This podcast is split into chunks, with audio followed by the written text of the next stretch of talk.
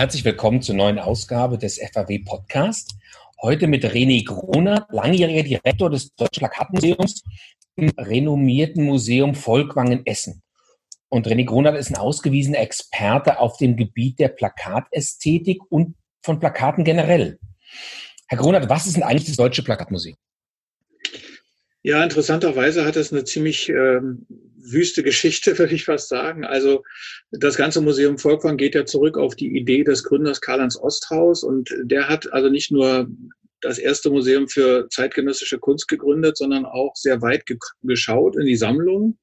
Ihn hat interessiert, welche Inspiration, welche Querverbindung es zwischen den einzelnen Medien gibt. Er sammelte also nicht nur Gemälde, sondern auch Druckgrafik. Er sammelte Weltkunst, aber nicht so sehr im Sinne der Völkerkunde, sondern auch äh, als ästhetische Vorbilder. Also spanische Fliesen, was hat das mit den Farbkonstruktionen der Malerei um 1900 zu tun? Oder er hat afrikanische Kunst gesammelt, um zu schauen, welche Inspiration die Expressionisten herausgezogen haben, solche Dinge. Und er hat gegründet das Deutsche Museum für Kunst in Handel und Gewerbe. Und da sind wir schon ganz dicht am Plakat. Dieses Museum war gedacht als Vorbildschau sozusagen für gutes Design. Er hat also dort gezeigt, äh, hat auch eigene Werkstätten zum Teil betrieben, also Textilien, äh, Schmuck, Alltagsgegenstände, Architekturfotografie, äh, aber auch Plakat. Und die sehr schöne Sammlung, die im Übrigen auch in Zusammenarbeit mit dem Deutschen Werkbund entstand, die ist leider als Osthaus starb in Hagen verblieben, wo das Museum ursprünglich war. Und nur der Teil der bildenden Kunst ging nach Essen. Und der andere Teil blieb also noch liegen und ging dann später über einen Verkauf nach Krefeld als Kaiser Wilhelm Museum, wo es also heute noch liegt. Das war sozusagen der verlorene Zweig, der verlorene Sohn der Volkwang-Familie. Und ähm, der Weg des Plakatmuseums begann 64. Da hat also äh, da die Volkwang-Uni, damals noch Volkwang-Schule für Gestaltung, äh, die im Krieg verlorenen Plakate ersetzt durch eine Sammlung, Paris um 1900 haben die dann 1968 ausgestellt und alle fanden es toll. So wurde der Verein Deutsches Plakatmuseum e.V. gegründet, mit der Idee, ein solches Museum ins Leben zu rufen. Das wurde dann 1970 tatsächlich auch als Verein und große Institution gestartet und womit man nicht rechnete, innerhalb von wenigen Jahren hatte man über 25.000 Plakate und damit war der Verein natürlich überfordert. Und so kam es, dass es dann zu einem städtischen Museum wurde, zunächst selbstständig und die Sammlung wuchs also rasant weiter. Es ging also schnell in die 100.000. Und das lag vor allem daran, dass viele alte Sammler gesehen haben, dass dort ein Ort der Aufbewahrung ist.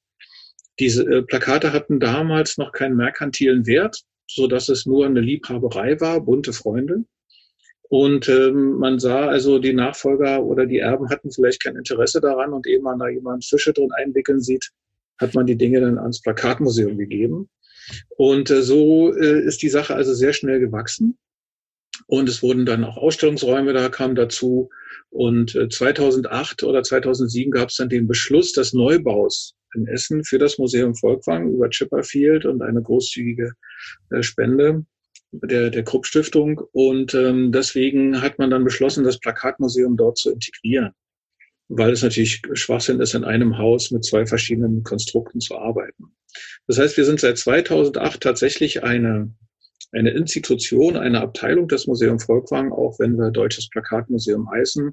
Und äh, sind wir also auch in unserer Programmauswahl immer noch relativ selbstständig auf der einen Seite. Auf der anderen Seite sind wir natürlich äh, sehr gut beraten, mit diesen wunderbaren Beständen im Bereich Plakat, Fotografie und Grafik zusammenzuarbeiten, was wir auch sehr gerne tun. Aber bis zum 9. August, da werden die 100 besten Plakate aus Deutschland, Österreich und der Schweiz im Museum Volkwang gezeigt. Mhm. Was erwartet uns denn, wenn wir da hinkommen, uns das anzugucken?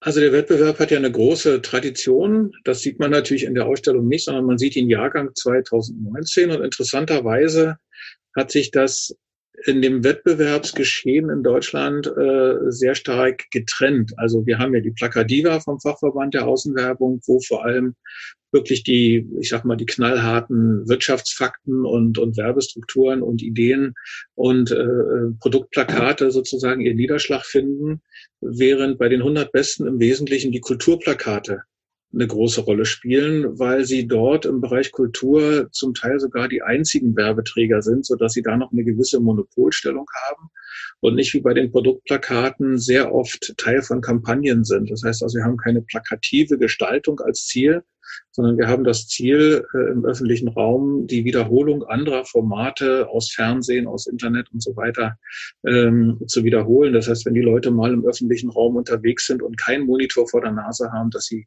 trotzdem eine Wiederholung der Werbung sehen können.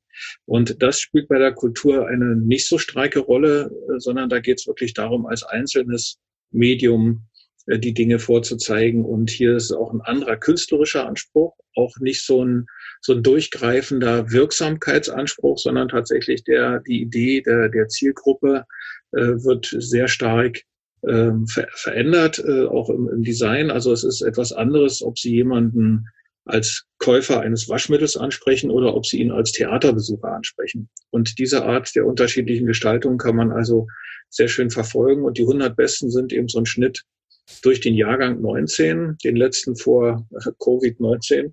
Mal sehen, was 20 passiert. Ich bin sehr gespannt. Ähm, und ähm, also das äh, ist einfach ein sehr schöner Ausblick oder Einblick. Und von Jahr zu Jahr ist das gar nicht so tragisch und unterschiedlich. Aber wenn man es über 10, 20 Jahre anschauen kann, was da so eingereicht und auch was ähm, prämiert wird, dann ist das schon eine sehr, sehr schöne Idee, wie sich die Dinge entwickelt haben und auch vielleicht weiterentwickelt werden, weiterentwickeln werden. Es gibt ja kaum jemanden, der so viel Plakate sage ich mal, aus so einer ästhetischen Perspektive ansieht, wie Sie das machen. Würden Sie sich zutrauen zu sagen, Sie wissen, was ein gutes Plakat ausmacht? wenn ich das wüsste, ist so ein bisschen wie mit dem, mit dem Schlager oder mit dem, mit dem Hit. Ne? Wenn, wenn man wüsste, wie ein Hit geht, würde jeder einschreiben. Äh, nein, ich glaube tatsächlich, ein gutes Plakat, wofür, wäre die erste Frage. Ne? Also, ähm, wofür macht man das Plakat? Was soll es bewirken? Wo soll es hingehen? Aber ich glaube, es gibt bestimmte Grundsätze der, der physiologischen Fähigkeit des Menschen. Also wie schaue ich, wie nehme ich auf, wie verarbeite ich, wie viel Zeit brauche ich dafür, was passiert im Gehirn. Da gibt es ein paar Grundregeln, glaube ich, die man, äh, die man durchaus beachten muss. Sonst äh, kommt man schnell in die Situation, dass das, dass man nach zehn Sekunden immer noch nicht weiß, soll ich eine Partei wählen oder einen Kaffee kaufen. Äh, dann stimmt da was nicht. Ne? So, also es müssen natürlich bestimmte Klarheiten äh, müssen da sein, bestimmte Reize müssen da sein äh, bestimmte Provokation vielleicht auch, so dass man auf jeden Fall eine Aufmerksamkeit generiert. Und wenn man eine Aufmerksamkeit generiert, dann hat man die Möglichkeit, auch seine Botschaft sozusagen vorder- oder hinter- oder untergründig unterzubringen. Aber äh, zu sagen, wenn ich das und das mache, dann habe ich ein gutes Plakat, ähm, das wird so einfach nicht sein. Und natürlich spielt Geschmack eine große Rolle, auch immer noch und solche Dinge. Aber ich glaube, die, die Erfassungsfähigkeit von den, zu denken von den menschlichen Fähigkeiten her, das ist eine Grundlage, die braucht man für jede, für jede Werbung, egal ob Plakat oder, oder Anzeige. Sie müssen also eigentlich wissen, wie wir im Kopf ticken sozusagen, was da passiert, wenn wir wo drauf schauen. Und äh, dann kann man damit rechnen, dass auch bestimmte Dinge ihren Effekt erzielen, den man ja haben will. Sie sind jetzt kein Psychologe, aber Sie haben es gerade eben schon angesprochen. Es gibt eine spezielle Wahrnehmungssituation, auch im Bereich Außenwerbung. Kann man nicht die Wahrnehmung von Out of Home so besonders macht. Die ist ja nicht immer so explizit, sondern auch implizit. Und auch die Frage, was kann man daraus lernen und ableiten für Plakatgestaltung? Naja, das ist ja, also Sie, wir haben ja die Diskussion immer mal wieder, sowohl historisch als auch aktuell, dass man davon ausgeht, dass Plakate ja die Umwelt verschmutzen, sozusagen, visuell verschmutzen. Das ist ja die eine Extremhaltung. Die andere Extremhaltung sagt, ohne die Plakate wären die Städte nicht so interessant. Ähm, das heißt, die Wahrnehmung ist das Entscheidende. Und da gibt's ja große Abstufungen. Tatsächlich, man muss was lesen, um zu begreifen. In den 50er Jahren gab es zum Beispiel bei den Jazzfestivals überhaupt keine eigenen Programme, sondern alles stand auf dem Plakat. Mhm. Die ganzen drei, drei, vier Tage, unheimlich viel Text. Das heißt, die Leute haben die Plakate lesen müssen und auch lesen wollen. Und ähm, was also äh, die anderen Dinge betrifft, das Assoziative, wo man also nur vorbeihuscht, aber trotzdem eine Menge mitkriegt, obwohl man es gar nicht merkt. Das ist sozusagen die, das andere Extrem und dazwischen pendelt das. Aber ich glaube, wenn man die Akzeptanz von Werbung allgemein und von Plakat im Speziellen äh, an, angeht, dann muss man viel Mühe eigentlich verwenden, um die Gestaltung so zu machen, dass sie in die Stadt passt in die Zeit passt, in die Jahreszeit passt, äh, sozusagen in, in, in den Zeitgeist passt. Ähm, entweder weil man dafür oder dagegen ist, das kann man ja machen, aber man muss auf jeden Fall immer eine Beziehung zu dem Ort und der Zeit herstellen, in der man sich bewegt. Und wenn man darauf achtet, dann wird man sicherlich auch zu relativ spezifischen Lösungen kommen. Und die sollten auch eine ästhetische Qualität haben, damit das wirklich ansprechend ist und nicht als ähm, Belästigung angesehen wird. Also wie bei der Fernsehwerbung, wo man immer sagt, ah, jetzt ist Pause im Film, jetzt kann ich mal eben rausgehen, dies oder das tun. Also das ist ja nicht Ziel des Ganzen, sondern es soll ja schon sein, dass man auch, was ist denn da los? Ne? So. Also ich glaube schon, dass die Ästhetik des Ansprechens und auch die die schon angesprochenen grundsätzlichen Ideen, wie so ein Mensch tickt, dass man das alles äh, bewerten und unterbringen muss. Und dann wird man auch einen Effekt erzielen können, auch ganz allgemein im öffentlichen Raum, aber auch sehr speziell für das Produkt oder die Veranstaltung. Sie haben es gerade gesagt, ist ja ganz spannend. Plakat oder generell Außenwerbung prägt das Bild der Städte, an denen sie präsent ist. Also wenn man jetzt historisch an die visuelle Kommunikation im öffentlichen Raum rangeht, wie hatten sich die Präsenz, wie hat sich auch die Art der Kommunikation mit jetzt Außenwerbung, Plakat in den letzten Jahrzehnten verändert? Also wir haben ja ähm, sozusagen das Plakat ähm, auf einem absteigenden Ast. Insofern, ich sage das ja nur unter uns Pastorentöchtern, eh, sonst würde ich es ja nicht zugeben. Aber es ist in der Tat so, seit dem Radio und Fernsehen massenhaft auftreten, haben wir natürlich eine ganz andere Konkurrenzsituation fürs Plakat. Vorher war es der Monopolist, alles richtete sich nach dem Plakat. Und dann richtete sich alles nach dem Fernsehen, äh, beziehungsweise auch nach anderen Medien, die dazugekommen sind. Und immer wieder gibt es, gibt es die Stimmen, das Plakat ist totgesagt. Also dass wir brauchen es eigentlich nicht mehr. Einen ähnlichen Effekt gab es im Übrigen auch, als die Fotografie aufkam. Dann sagte man, Malerei brauchen wir nicht mehr. Man kann ja jetzt die Leute fotografieren oder die, die Gegend. Das heißt, diese, diese interpretatorische Idee hat man da völlig vernachlässigt.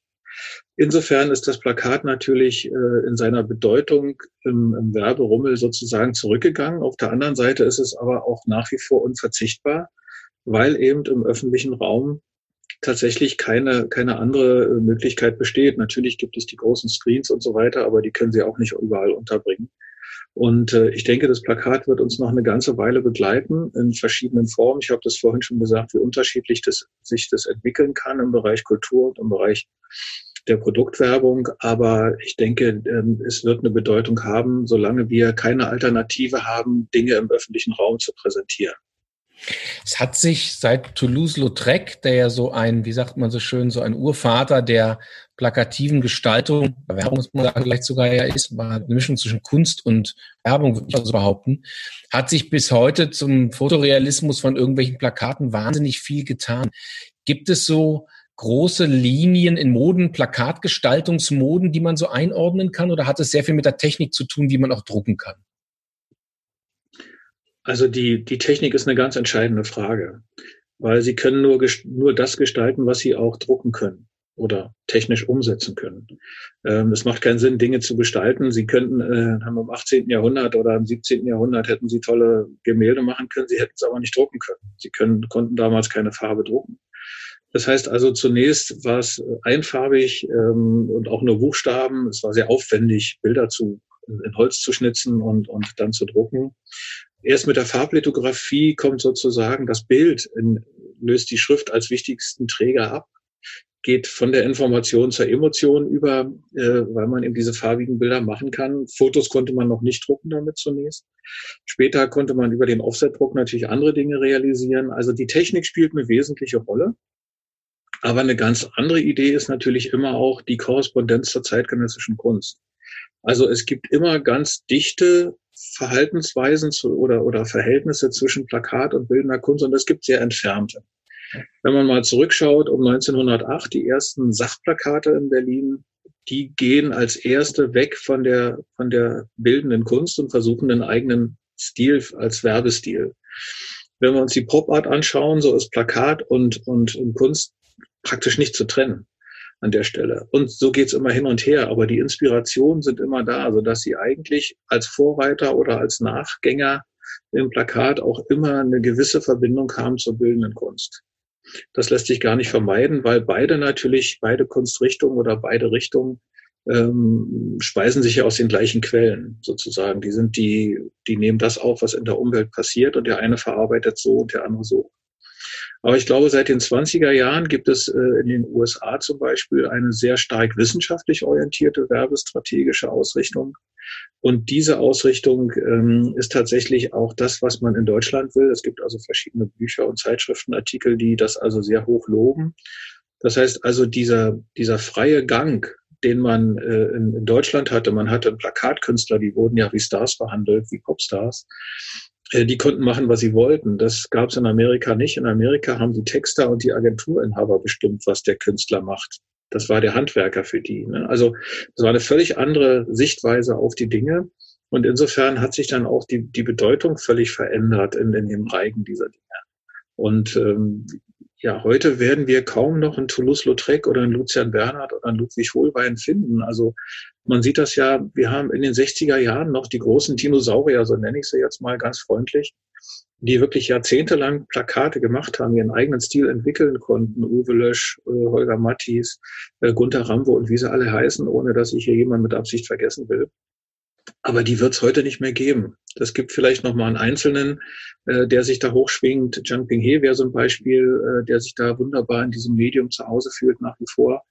Aber es wird nicht mehr diese Plakatszenerie geben. Äh, dafür ist die Zeit irgendwie vorbei. Es, es, wo es jetzt genau hingeht, weiß ich leider nicht, aber ähm, es hat sich schon, schon sehr verändert. Das ist äh, auch im Sinne des Mediums nicht zum Guten, aber durchaus sehr flexibel. Jetzt haben Sie die Nähe von Kunst und Kommerz in dem Falle ja angesprochen, aber gleichzeitig ja auch die, die gestreift, die so eine Gattung ja auch geprägt haben.